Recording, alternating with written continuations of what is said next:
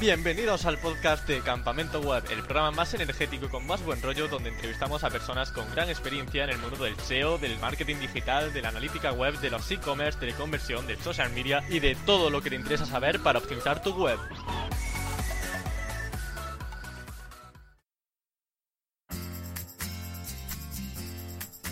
El usuario. Ay, el usuario. Cuántos problemas nos da, pero cuánta alegría si hacemos las cosas bien. El invitado de hoy sabe mucho de esto, hacer una web en la que confíen tu usuario. Dirige su propio blog de SEO llamado SEO Azul, es director SEO de su agencia Softalian, ha sido ponente en eventos como SEO para SEOs y sobre todo tiene muchísima experiencia a su espalda. Y justamente de experiencia o como diría él, respuesta de usuario, es de lo que vamos a hablar en esta gran entrevista. Una persona con la mente ordenada, con la idea clara, muy estratégico y sobre todo analizando qué es lo que quiere encontrar el usuario en cada sitio web. Os presento ni más ni menos que a Nacho Monterde. Muy buenas Nacho, ¿qué tal estás? Hola, muy buenas Emilio. Muy bien, ¿qué tal? Bueno, una cosa que me ha llamado bastante la atención cuando he estado revisando tu perfil es que tienes sobresaliente en tus doctorados de telecomunicaciones y matemáticas. Entonces me ha resultado algo peculiar porque realmente cómo acaba una persona en el mundo del SEO teniendo, imagino que una visión enfocada a la ingeniería. Sí, a ver, bueno, esta es la misma pregunta que me hizo mi padre cuando, cuando quise ir por este camino. A ver, yo creo que es por el mismo motivo que por el que muchos profesionales hoy en día también quieren emprender y montarse sus propios proyectos e intentar ver hasta dónde son capaces de llegar y es pues por un poco de, ambición profesional y, por, intentar ver pues eso hasta dónde eres capaz de, hacer o, qué, objetivos es, capaz de conseguir. Y de hecho no me arrepiento es decir empecé empecé en el SEO cuando era mucho más fácil que ahora.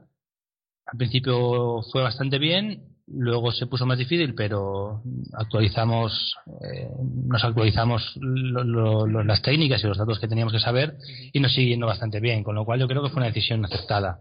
Sí, desde luego. Además, en tu blog de SEO Azul comenta muchas técnicas, muchos trucos enfocados sobre todo a la práctica, cosa que se agradece bastante.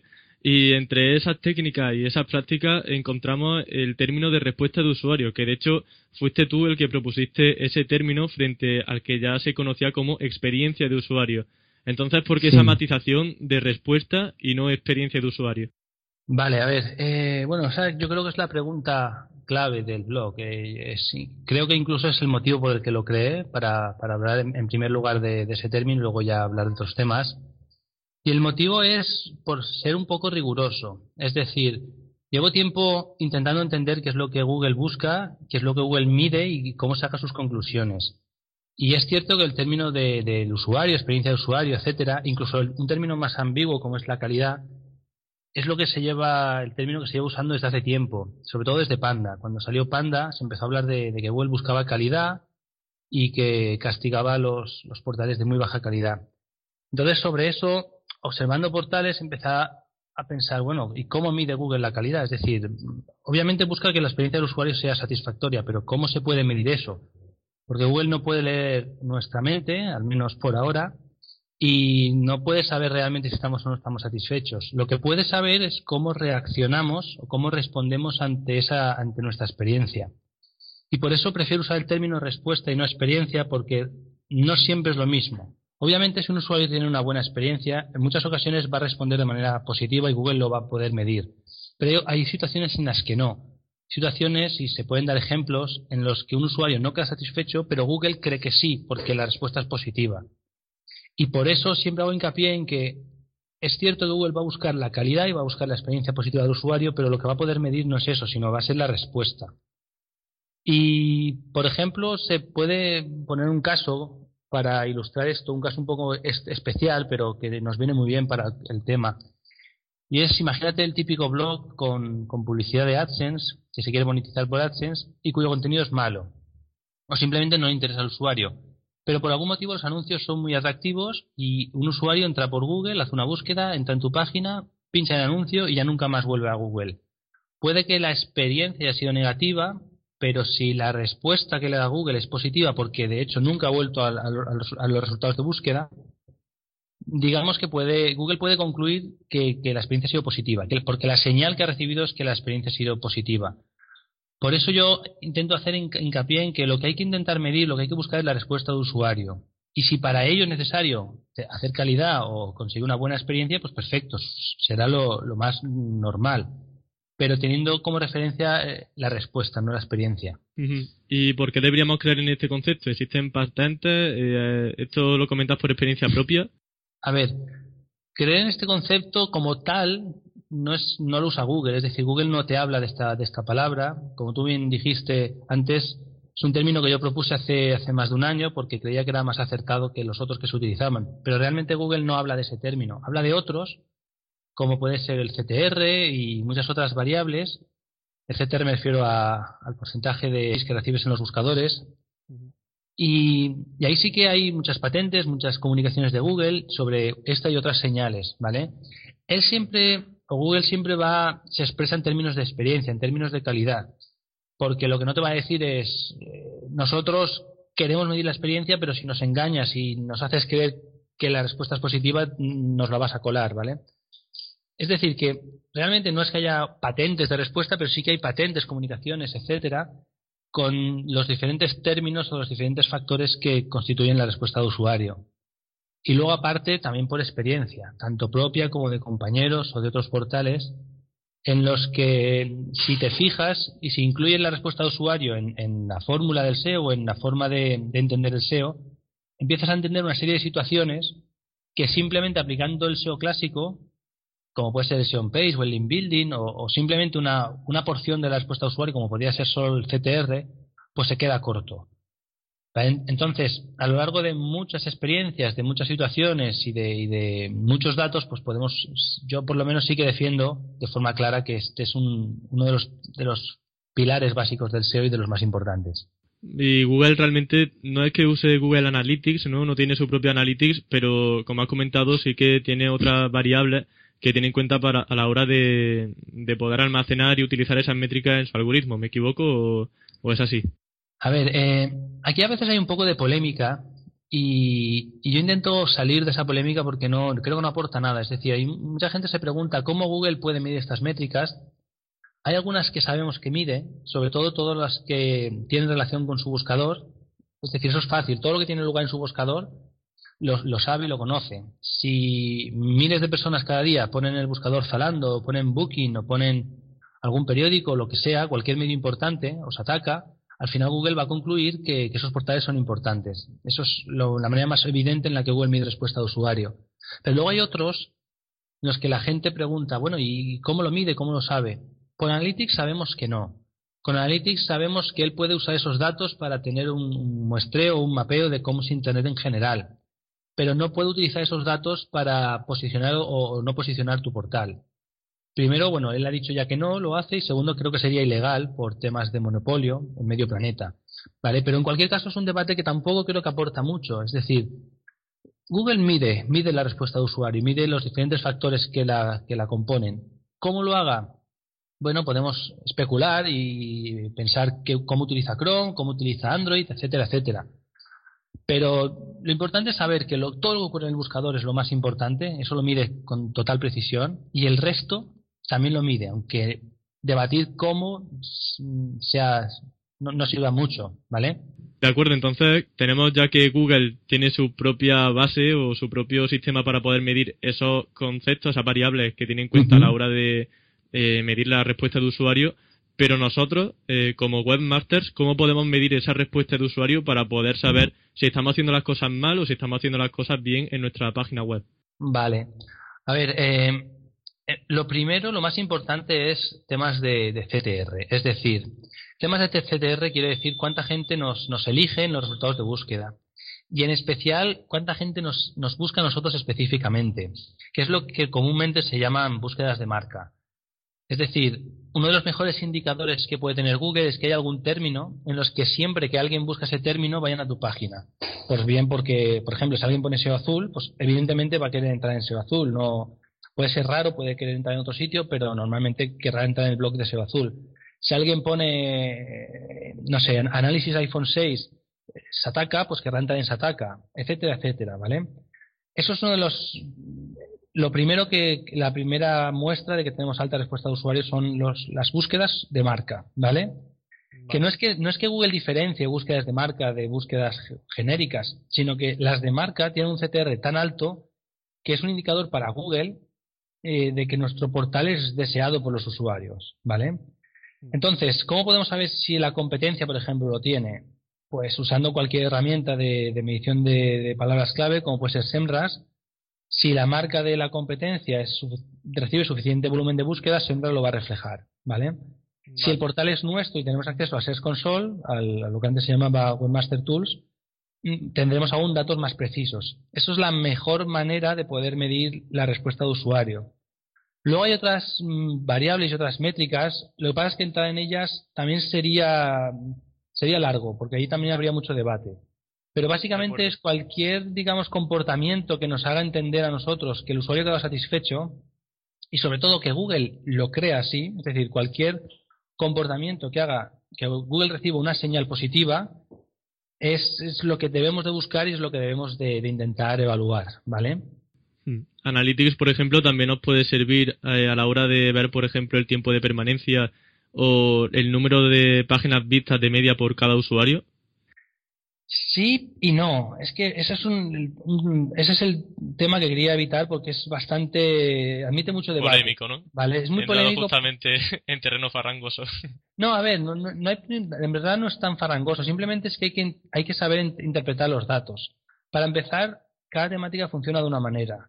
Por ejemplo, hay, hay temáticas que, que por, por, sí mismas tienen un, un, porcentaje de rebote cercano al 90% y aún así eh, Google lo interpreta como respuesta de usuario muy alta.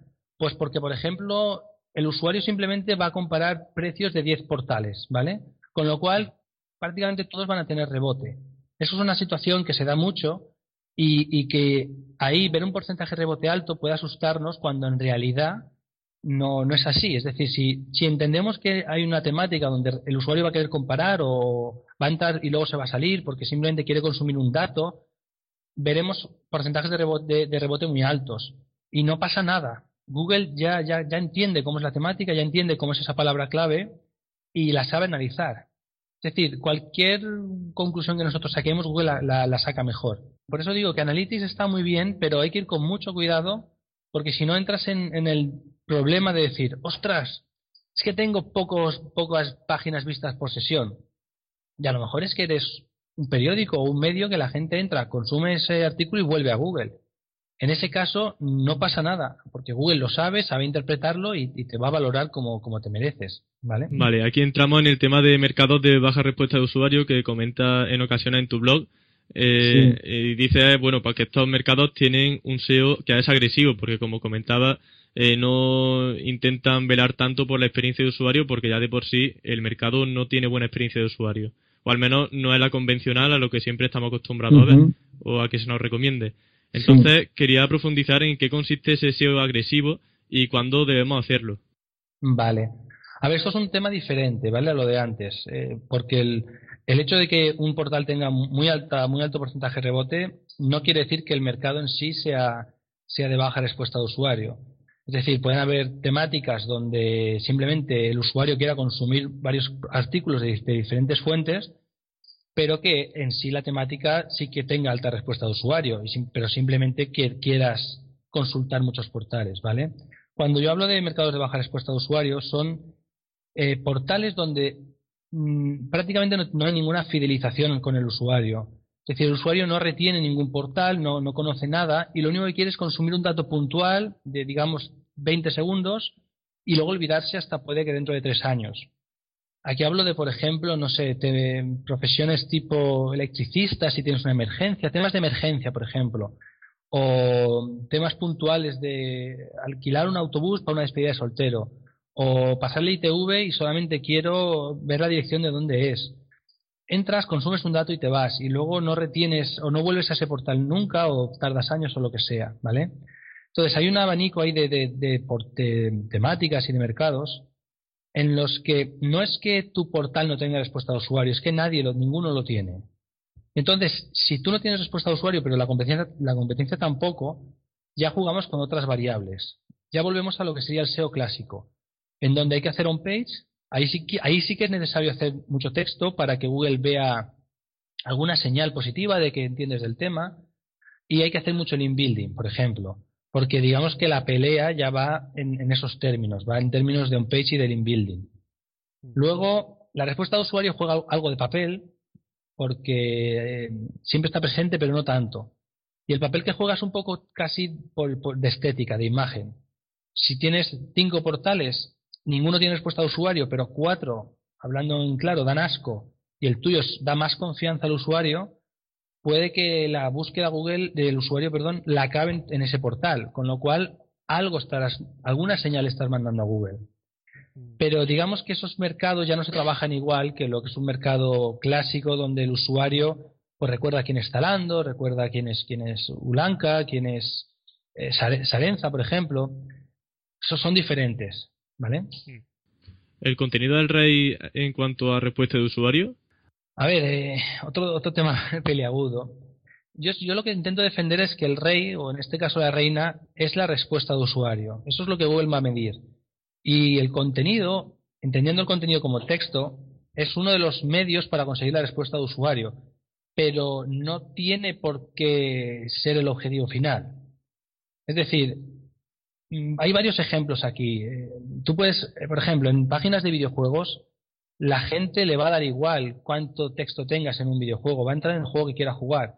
Entonces ahí, mm, digamos que va a ganar, la respuesta de usuario se la va a llevar el mejor juego. Y ya está, no va a importar, no es que este tiene mil palabras más, no, eso no va a valer para nada. En páginas deportivas a veces también funciona así, cuando no, en artículos enciclopédicos, sino a lo mejor en, en aplicaciones o en páginas sobre musculación y cosas así, entrenamientos, un software mejor que otro, aunque no tenga texto, puede posicionar mejor. Y, en e-commerce ocurre parecido. Si, si, un producto es más caro, aunque tenga mil palabras más, va a ganar el que sea más barato, el que tenga mejor marca, el que sea más bonito, el que tenga devolución gratuita, etcétera. Por eso suelo decir que el, contenido o el texto, para matizarlo, es una herramienta. Es una herramienta y es muy útil. Pero esa creencia clásica que surgió a finales de 2011, cuando llegó Panda, mm, hay que, hay que matizarla. No hay que olvidarla, pero sí hay que matizarla. Es decir, no porque nosotros empecemos a hacer artículos de 1500 palabras tenemos garantizada la respuesta de usuario. Tiene que haber, tenemos que saber si eso es lo que va a quedar el usuario y si, si va a quedar satisfecho y si le va a dar a Google la señal adecuada para que Google crea que efectivamente tu portal está satisfaciendo al usuario. También defienda la idea de que un proyecto especializado sin recursos lo tiene complicado para superar a una gran marca, aunque la gran marca sea más genérica. Entonces pongámonos en el caso de que nos encontramos a TripAdvisor, a Booking, a Trivago en los resultados y nosotros tenemos un micro nicho que está especializado a lo mejor en una ciudad, pero igualmente ahí tenemos a las grandes marcas. Entonces, en estos casos, ¿debemos subir o qué podemos hacer para superarlo? Eh, en estos casos debemos de pensar en una estrategia no es, aquí no, en SEO casi nada es blanco-negro, salvo algunas barbaridades que, no, que están claras. Normalmente no es blanco-negro, es, es, todo estrategia. Hay que, hay que ver el SEO como, una, como un conjunto de, de, acciones y de herramientas que tenemos que utilizar o que podemos utilizar, pero no siempre se aplican todas, no siempre en el mismo orden y no siempre igual. Entonces, en este caso, lo que hay que pensar es, es entender cómo funciona la, la guerra entre grandes marcas y portales pequeños y definir una estrategia que, nos pueda hacer satisfactoria y que sea rentable. Y sobre todo hay que olvidarnos de lo que ocurría, por ejemplo, hasta, digamos, 2010, donde sí que no era así, ¿vale? Es decir, hasta la llegada de Panda, eh, un portal muy especializado casi sistemáticamente machacaba un portal más genérico. Tú podías empezar a hacer un portal para hoteles Madrid, otro para hoteles Sevilla, otro para hoteles no sé qué, y, siempre te posicionabas mejor que uno genérico porque Google eso lo valoraba mucho. En el momento Google empezó a meter respuesta a usuario con, la llegada de Panda, ya no, es, ya no es tan sencillo, porque si la sección de Booking enfocada a Madrid tiene más fuerza y más respuesta a usuario que todo tu portal entero, y eso seguramente será así, por mucho que tu portal se llame Hoteles Madrid o lo que sea, si no superas a Booking o TripAdvisor en la suma de esos dos valores, fuerza, entendiendo fuerza por enlaces y respuesta a usuario, te va a ganar Booking y ya está. ¿Vale? Entonces, en estos casos, lo primero que tenemos que hacer es tener claro en, qué mercado nos vamos a meter, tener claro la competencia.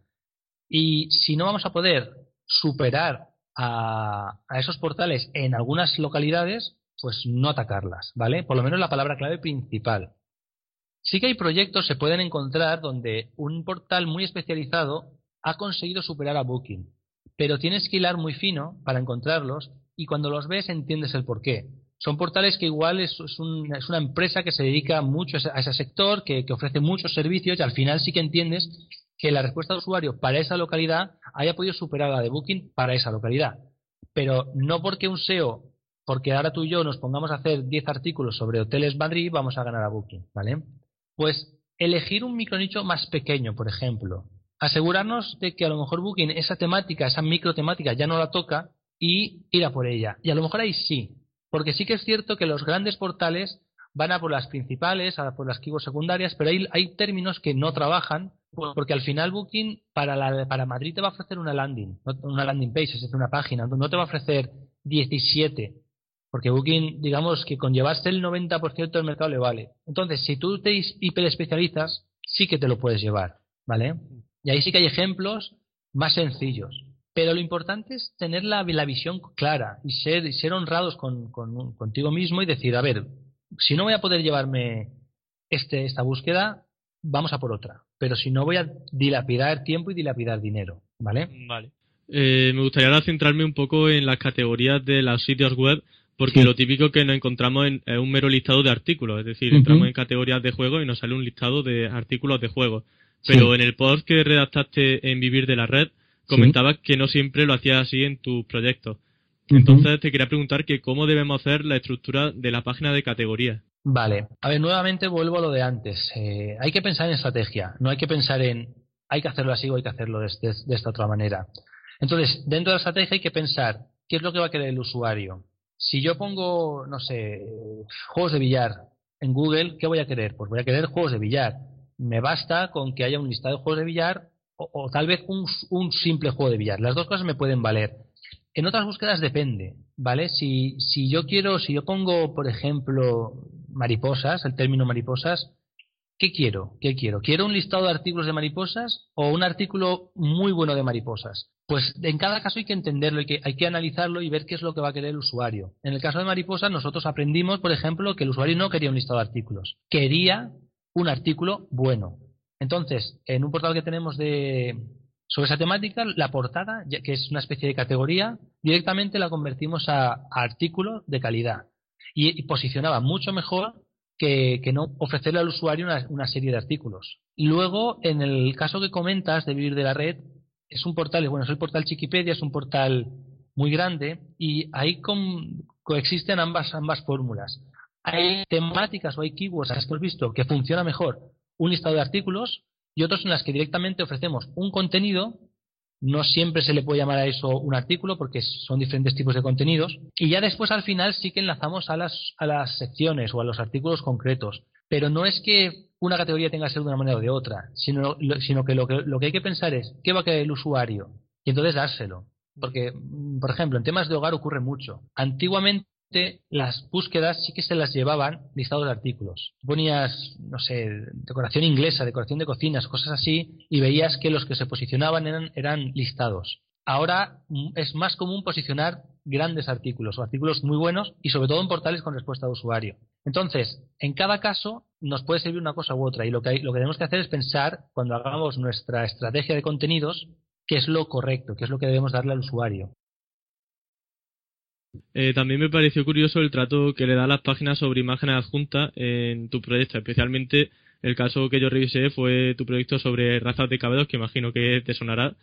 Entonces, normalmente cuando subimos una imagen a una web y ponemos un enlace hacia ella, simplemente se nos redirige hacia la URL de esa imagen para verla en tamaño completo, pero nada más.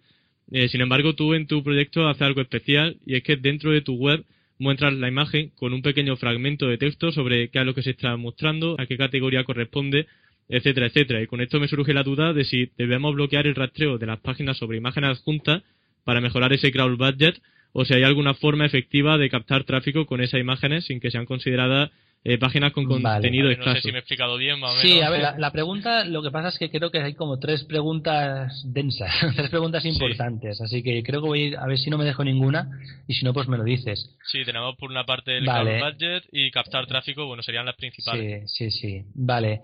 Em, a ver, te refieres a los micros. Em, es que solo quiero matizar. No, no, es que siempre hagamos eso, sino que en un tipo de, software que tenemos, que no es WordPress, que es software propio, que lo llamamos micro, hacemos esa técnica y ni siquiera en todos. Lo hacemos cuando estratégicamente consideramos que va a aportar valor, ¿vale? Lo que hacemos es que cada imagen genera una URL con un pequeño texto para atacar una palabra de long tail muy específica.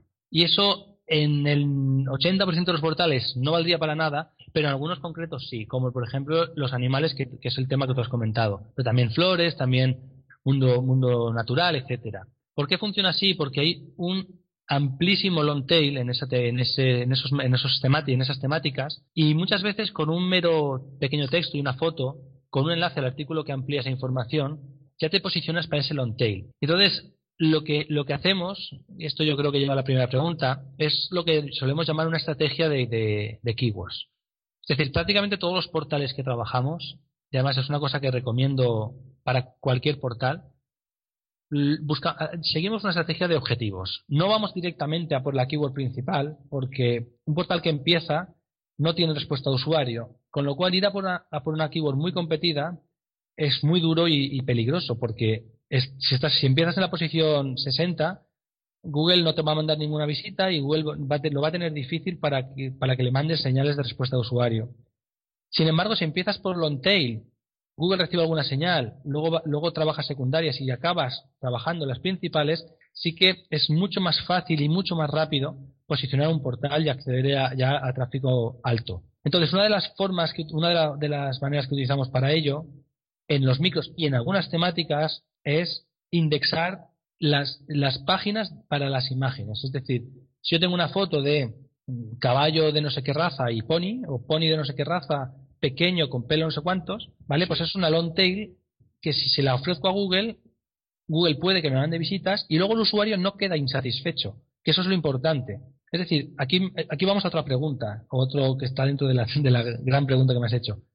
Y es, eh, ¿qué pasa con el contenido escaso, ¿vale? El contenido escaso puede ser un problema, pero no es el problema final. El problema final, lo que, lo que quiere evitar Panda es el, usuario insatisfecho. Pero hay miles de ejemplos en los que el usuario entra en un sitio que no, tiene texto, y ahí podemos ver aplicaciones de deporte, videojuegos, incluso muchos e-commerce que no tienen texto. Y si el usuario queda, queda, satisfecho, no le importa a Google que haya poco texto, no pasa nada.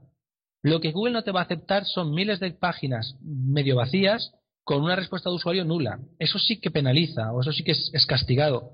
Pero mm, cuando nosotros hacemos esa técnica, observamos que Google nos manda tráfico y que ese tráfico se queda en la web, con lo cual sabemos que está, que está respondiendo bien. Por eso lo hacemos y no siempre. ¿Vale? Y con WordPress por defecto no se hace, hay que programar, si alguien lo quiere hacer en WordPress lo tiene que programar un poco a medida, porque la, casi la totalidad de las plantillas no generan landings para, para imágenes, el, presupuesto de rastreo.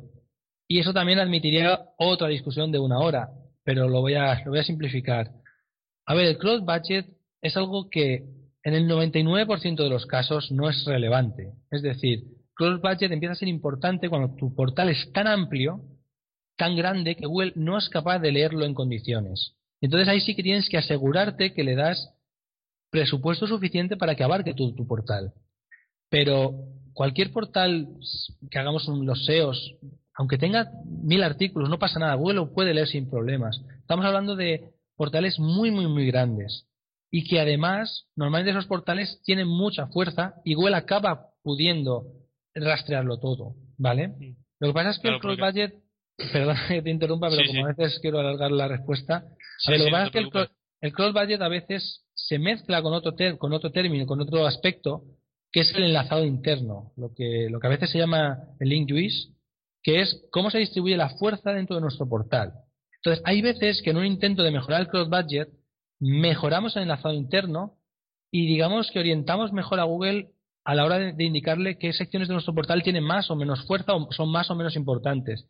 Entonces, puede ser que mejorando el cross budget no ganemos nada de forma directa porque nuestro portal no lo necesita, pero de manera indirecta lo que, lo que estemos haciendo sea mejorar el enlazado interno. Por eso yo lo que suelo decir es, salvo tu portal sea un monstruo, lo que quieres hacer en realidad es mejorar el enlazado interno o, o desindexar páginas que no valen para nada, pero lo vas a hacer por, por distribución de fuerza y por, y por temas de panda y de calidad, no porque Google pueda o no pueda rastrear tu portal. Y el tema de ver si puede rastrear correctamente toda la página web, el análisis de los archivos de logs, por ejemplo, sería una solución adecuada para poder comprobarlo. Sí, sería una manera. Lo que pasa es que vuelvo a lo mismo. Es un, creo que no quiero, no quiero, por dar una respuesta completa, no quiero confundir a la gente. Es decir, es muy, muy, son muy pocos los casos en los que realmente tenemos que hacer eso.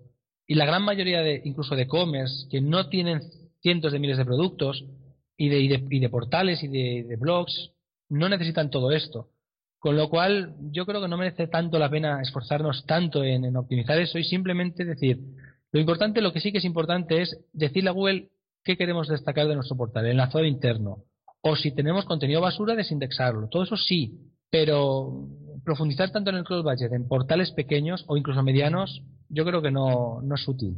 Y bueno, imagino que en tu trayectoria profesional en cuanto a SEO has tocado muchísimos proyectos de diferente índole. ¿Y qué errores más comunes detectas que tienen los blogs a nivel de respuesta de usuario? Para que podamos anotarnos algunos y podamos revisar si estamos haciéndolo realmente bien. Vale. Yo creo que el más común es el autoengaño. Y ahí, ahí me, me incluyo. ¿eh? Es decir, muchas veces Mm, queremos creer que nuestro portal es mejor de lo que es y creemos que estamos gustando al usuario y no es así. Por ejemplo, un, caso típico es cuando en un e-commerce hacemos un blog, por ejemplo, por, porque hemos leído que hay que crear contenido, ¿vale? Lo, que he dicho antes de que el contenido es el rey cuando, cuando sería el príncipe en todo caso, ¿vale? Entonces, si tenemos un blog, un e-commerce de cualquier temática y hacemos artículos de esa temática, Mm, hay, hay, hay, veces que no nos preguntamos, vale, pero este blog está aportando valor o, simplemente es texto y ya está.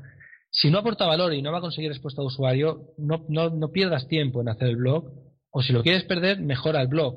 Pero si vas a hacer simplemente un blog donde vas a hablar, va a ser muy corporativo simple, o, o, vas a hacer artículos tipo, que lo va a hacer un redactor que, no se, que casi no sepa de la temática, etcétera, no vas a ganar nada.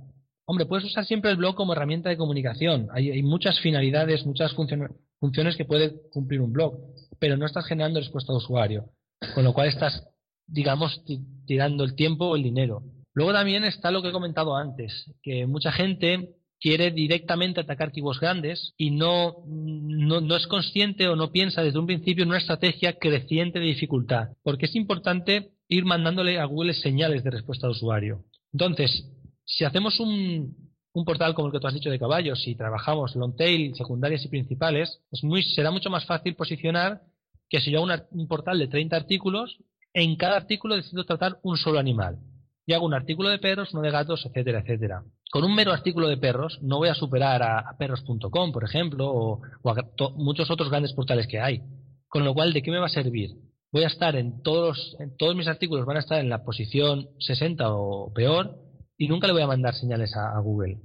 Con lo cual es otro ejemplo, otro posible error de que no estamos consiguiendo respuesta de usuario. Y luego, otro también muy común es pensar que un contenido mejor va a generar mejor respuesta de usuario que otro peor de otra de la competencia, pero con más prestigio. Y eso también ocurre, y a mí me ha ocurrido. Es decir, intentar superar a un artículo a lo mejor de Sataka o de cualquier gran portal, o del Android libre, o de muchos que hay, simplemente con un mejor artículo y haces un artículo de 2.000 palabras, pierdes dos días haciéndolo, pero no eres ataca. Y la gente a lo mejor no quiere tu artículo porque no se fía de ti o no te conoce. Quiere, se prefiere las 2.000 palabras de ataca porque ya le ha demostrado que, que es de Entonces, no ser consciente de que necesitamos ese prestigio o ese, para algunas temáticas, ¿eh? no para todas, pero para esta que te he dicho sí, es otro posible error. Y bueno, no sé cuántos quieres, pero bueno, esto sería tres, bueno, yo creo que con esto está bastante bien. También relacionado con el prestigio, entonces aquí deducimos que el SEO cada vez está más ligado al marketing offline, porque por ejemplo eh, vemos que hay campañas televisivas cada vez más, de hecho, de aplicaciones, de páginas web, por ejemplo, pues el típico Tribago, entonces, en este caso, anunciarse en campañas televisivas o en medios offline realmente sí que tienen repercusión en el posicionamiento web o al menos de forma indirecta por lo que comentas de respuesta de usuario, ¿no? Sí, es, es justo así. Y de hecho ya no solo campañas de televisión o de publicidad en la calle o lo que sea, sino incluso cualquier mm, campaña de, pago de, de, Facebook Ads o de AdWords, de manera, indirecta, de manera directa no afecta al SEO, Es decir, no, no porque tú contrates AdWords, Google te aplica un, te cambia, o sea, te aplica un, un bonus o algo así y te suben en orgánico. No es así, pero si tú popularizas tu marca y le creas prestigio, es muy posible que en un futuro no muy lejano empieces a recibir más visitas que te buscan a ti. Es decir, le empiezas a mandar señales orgánicas a Google de un CTR superior al que tenías antes. Bien por búsquedas de marca o bien porque en búsquedas genéricas ven tu, marca y, se acuerdan de ti. ¿vale? Es decir, ahora mismo imaginamos que hay mucha gente cuando busca hoteles dice, ostras, mira, eh, Tribago, voy a ver qué me ofrece, que me suena. O si va a comprar ropa, dice, ostras, Zalando lo he visto por la tele, voy a ver qué me, qué me ofrece. Pues todo eso sí que suma, ah, de hecho mucho, y suele haber cierta correlación además entre los grandes portales que destacan mucho con los que hacen campañas completas, no solo SEO. Porque, bueno, y luego además es que hacen SEO y muy bueno, eso es otra, es decir, lo, lo, complementan todo. Pero sí, se podría resumir en que todas estas acciones de manera directa no afectan al SEO, pero de manera indirecta sí. Vale, bueno, yo aporto un pequeño comentario sobre un estudio que hice sobre eh, típicas páginas web como Trivago o Booking y curiosamente eh, analizando las tendencias de cada una de esas marcas se, había una correlación exactamente igual entre sus posiciones y las posiciones que había en cuanto a su tendencia. De forma que si, por ejemplo, Trivago estaba en la primera posición, igualmente la tendencia también estaba en la primera y además con un crecimiento bastante importante. Así que bueno, yo creo que es un dato bastante relevante. está, bien, es, interesante. Me ha llamado también la atención que en tu blog de SEO Azul usa el sistema de comentario de Discus. Entonces te quería preguntar por qué Discus y no el sistema predefinido por WordPress, que suele ser lo que siempre se añade a un blog.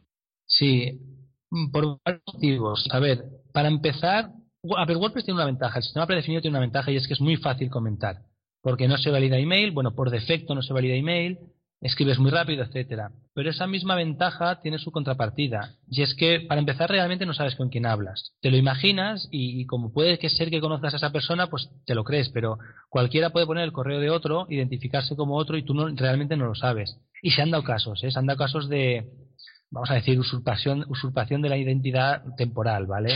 Entonces, pues no me gusta tener esa, esa sensación. Luego, además, yo intento, bueno, eso creo que lo verás en el blog, intento dar una respuesta de calidad a cada pregunta que me hacen y dedicar un cierto tiempo y que los comentarios aporten valor a lo que es el, post. Con lo cual, como mínimo, espero que el usuario que, que, me hace la pregunta pues pierda ese medio minuto, que no cuesta más, de poner un correo y darle un clic en su, en su email de validación, no, no es más.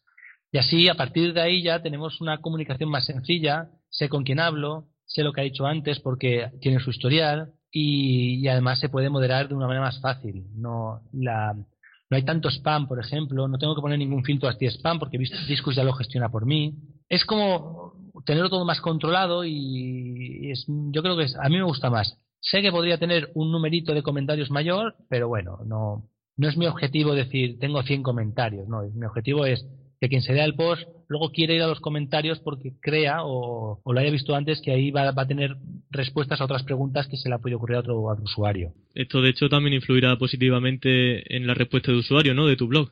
Sí, bueno, eh, no lo he medido, pero supongo que sí. Es decir, cualquier señal, estas, estas, estas señales son menos importantes que las de CTR, ¿vale? Es decir, que un usuario vuelva porque ha comentado en Discus Ahí es cuando entraríamos en el debate este muy largo que, es, que no vamos a entrar ahora sobre si Google eso lo mide y cómo lo mide. Pero sí, es positivo, es positivo.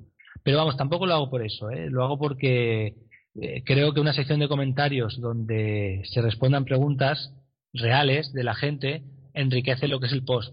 Y de hecho no es hay, hay gente que me dice que, que incluso cuando no hay nuevos posts vuelve porque quiere ver si hay nuevos comentarios y he preguntado dudas que a lo mejor a mí no se me ha ocurrido de explicar porque no, sé, o son muy básicas o son muy raras o son específicas, pero hay usuarios que tienen esa duda, me lo preguntan y, el blog va, teniendo cada vez más, más contenido. ¿Y eres partidario de replicar las keywords en la URL? Por ejemplo, si tenemos un blog de recetas, que sea tudominio.com barra eh, tarta barra tarta guion chocolate. A ver, soy partidario de, en este caso concreto que me estás diciendo, no darle excesiva importancia. Es decir, Mm, es cierto, y esto viene también de, años atrás, donde se hacía un SEO ah, muy agresivo, se duplicaban palabras clave y se, y se pensaba que, que cuanto más veces ponías la palabra clave, mejor posicionabas. Eso no es del todo así. Es decir, Obviamente tú tienes que explicarle a Google que, que tú estás vendiendo o que tú ofreces tartas de chocolate, eso solo tienes que explicar. Pero de ahí a tener eso que decir 20 veces o dos veces no es tan relevante.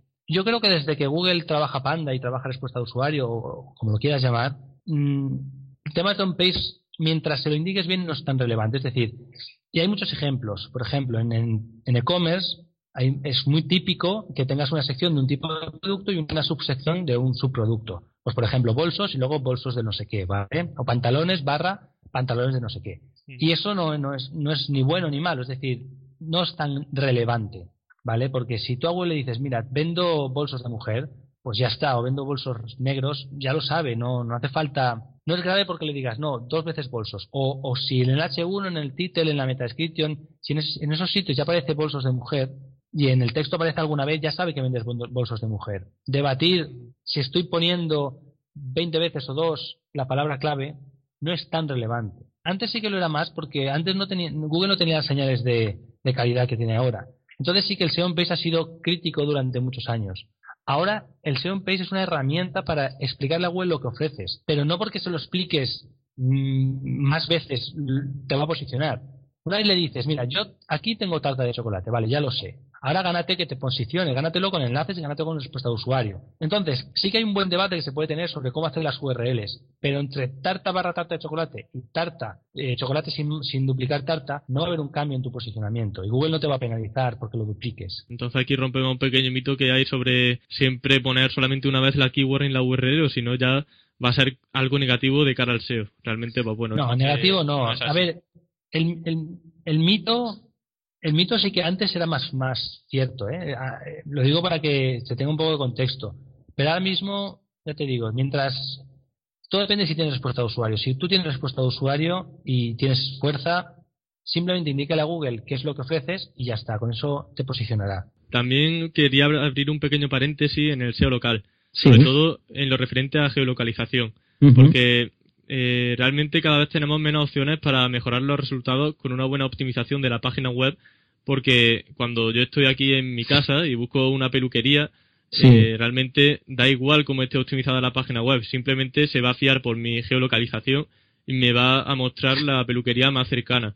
Entonces, quiero preguntarte si está siempre así, si hay algunas excepciones o si realmente estoy equivocado y no tenemos cada vez menos control sobre estos resultados. A ver, lo del menos control o más control, eso casi habría que definir qué es eso. Es decir, más que hablar de cuánto control tenemos sobre resultados, yo hablaría sobre que existe una cosa, como bien has dicho, el local, que cada vez se geolocaliza más los, resultados y que tenemos que ser conscientes de ellos. En un caso más extremo, en el que busques un restaurante para cenar y estés con el móvil y vayas por la calle, obviamente un restaurante a 100 kilómetros de donde estés no va a superar a uno que esté al lado, ¿vale? Con lo cual es cierto que, el, que no podemos posicionar, tampoco nos, tampoco nos importa posicionarlo en este caso, pero es cierto que no vamos a poder posicionar eh, un, un, local que esté muy lejos, ¿vale? Luego también hay que diferenciar lo que son los resultados de Google My Business, que son los que aparecen en el mapa, de los que son los orgánicos normales. Y además hay que diferenciar entre lo que es la, la, localización más específica de más genérica. Porque, bueno, eso no está muy bien, muy bien esa palabra no está muy bien elegida, pero bueno. Digamos que hay búsquedas donde sí que se va a geolocalizar mucho y otras más, más generales. Es decir, hay muchos términos, incluso algunos que afectan a e-commerce, donde lo, eh, digamos que si buscas desde Valencia o desde Madrid se va a posicionar antes o va a tener una pequeña ventaja una página eh, optimizada para Valencia que una de Madrid, dependiendo de dónde busques. Entonces, eso hablo aquí de los orgánicos. En ese sentido, lo que sí que hay que saber es ese dato, es decir, que no, no vamos a obtener el mismo resultado desde Barcelona que desde Valencia o desde Madrid. Pero aún así, en las búsquedas orgánicas de e-commerce, por decir un ejemplo, sí que podemos conseguir que una misma que un mismo e-commerce se posicione en diferentes ciudades. Y luego los, los, los resultados más localizados, como pueden ser los que tú has dicho, de, de busco una peluquería, estoy con el móvil y van a salir resultados de Google My Business, ahí sí que tenemos que saber que ahí la distancia es crítica. ¿Vale? Entonces, más, más allá de decir que tenemos más o menos control, lo que tenemos es más variables, eso sí, más datos a tener en cuenta y nuevamente vuelvo a lo de antes, nuevamente hay que pensar en estrategias. Cuando tenemos un, un portal que ofrece un servicio local, tenemos que saber que van a haber búsquedas sin ubicación, términos sin ubicación, donde la gente va a poner un término cualquiera y simplemente Google va a diferenciar resultados en función de donde estés. Luego tienes otro tipo de búsquedas que son los, los del término más la ubicación, sea lo que sea Valencia, donde además la aparición de ese término influye, el, eh, la aparición en tu SEO page influye en las búsquedas, la aparición del término Valencia, y luego los que tú has dicho de los mapas, del, del My Business. Entonces lo que sí que tenemos son más variables, más cosas a tener en cuenta y hay que tener, hay que ser más cuidadosos a la hora de hacer una estrategia para, para un proyecto local. Bueno, ya para terminar, soy consciente de que la siguiente pregunta es un poco extensa, pero creo que nos va a venir muy bien a todos. ¿De qué manera debemos escoger las keywords de nuestro blog o tienda online? Sí, sí que sí que es cierto que es extensa, pero pero es buena, es buena y para acabar está perfecta. A ver, eh, yo diría tres puntos, tres, tres, tres aspectos principales para la hora de hacer lo que, lo que se suele llamar keyword search. Keyword search y estrategia de contenidos, que suelen ir de la mano. Es decir, primero definimos qué vamos a atacar y luego definamos con qué lo vamos a atacar. Entonces, uno de esos aspectos ya lo he comentado antes, que es lo de la, estrategia de keywords creciente. No, no es bueno atacar solamente keywords principales porque nos va a costar muchísimo más posicionar. Hay que hacerlo, hay que ponerse objetivos de dificultad creciente. Sería el punto uno. Luego vamos a los al aspecto de respuesta de usuario. Primero tenemos que elegir keywords. El segundo punto sería elegir keywords que podamos, digamos, conseguir. Y volvemos a lo de antes, también lo he explicado antes. Si, si la competencia nos va a reventar y no vamos a poder superarles por fuerza y respuesta de usuario, pues busquemos otras, no pasa nada. Seamos maduros, seamos honestos con nosotros mismos y renunciemos a ellas. Y en tercer lugar, elijamos keywords que podamos satisfacer. Esa es otra. Hay, veces que se comete el error, sobre todo en e-commerce, de decir, mira, yo este producto no lo tengo, pero tengo otro, así que voy a ver si me llevo esta búsqueda y, le ofrezco otro producto. A ver, eso puede, puede funcionar, depende de cada búsqueda, pero, pero si una persona quiere eh, el iPhone 6 y quiere ese, y llegas y le dices, no, no lo tengo, pero quieres el Samsung no sé qué, pues a lo mejor se va a otra página y, y le mandas una señal negativa a Google. Con lo cual, debemos de aceptar que, que si no podemos satisfacer la búsqueda, renunciar a esa keyword. Si no vamos a poder ganar la competencia, también renunciarla. Y además hacer una, una digamos, una estrategia de, objetivos creciente. Con esas tres cosas sí que podemos mm, hacer una estrategia que va a ser eficiente, es decir, que va a optimizar nuestra inversión en tiempo y en dinero. Sí, porque muchas veces se hace un blog, por ejemplo, en, una, en un e-commerce y, bueno, al, menos a mi parecer, tampoco está bien centrarse en la parte corporativa de nuestra empresa va a abrir tal local. Muchas veces el tema de la elección de keywords se deja un poco atrás y estos consejos que nos comentas pues nos vienen de lujo para poder realmente ver que hay una cara B de la utilización del blog y que se puede aprovechar para captar más tráfico y no solo para fidelizar a, a los clientes que ya tenemos. Así que bueno, pues Nacho, ya la entrevista acaba aquí. Simplemente agradecerte que hayas venido aquí al programa de Campamento Web. Desde luego que me he aprendido muchísimo. Estoy seguro de que nuestros oyentes se van a ir con muchísimos conocimientos a, su espalda. Y además son temas que, al menos a mi parecer, no se comentan mucho ni en blogs, ni en eh, canales de YouTube, más allá de tu blog en Show Azul, donde sí comentan mucho este término de respuesta de usuario. Así que, pues nada, muchísimas gracias. Ya sabes que es un placer tenerte aquí y cuando quieras vienes una segunda, tercera o cuarta vez al programa. Vale, perfecto, Emilio. Bueno, pues muchas gracias a ti por invitarme y, que vaya bien. Más vale usuario en mano que mil bots volando. Nacho lo ha dejado muy claro en esta entrevista. Tener una estrategia enfocada a tu usuario es clave para potenciar tu sitio web. Al fin y al cabo, empatizar con ellos. Os recuerdo que en campamentoweb.com tenéis transcrita esta entrevista junto al resto de artículos que escribo sobre posicionamiento web. Y si queréis seguir de cerca a Nacho, podéis seguirlo también en seoazul.com. Y nada más, nos escuchamos el próximo lunes en una entrevista para que sigas optimizando tu página web al máximo. Hasta la próxima.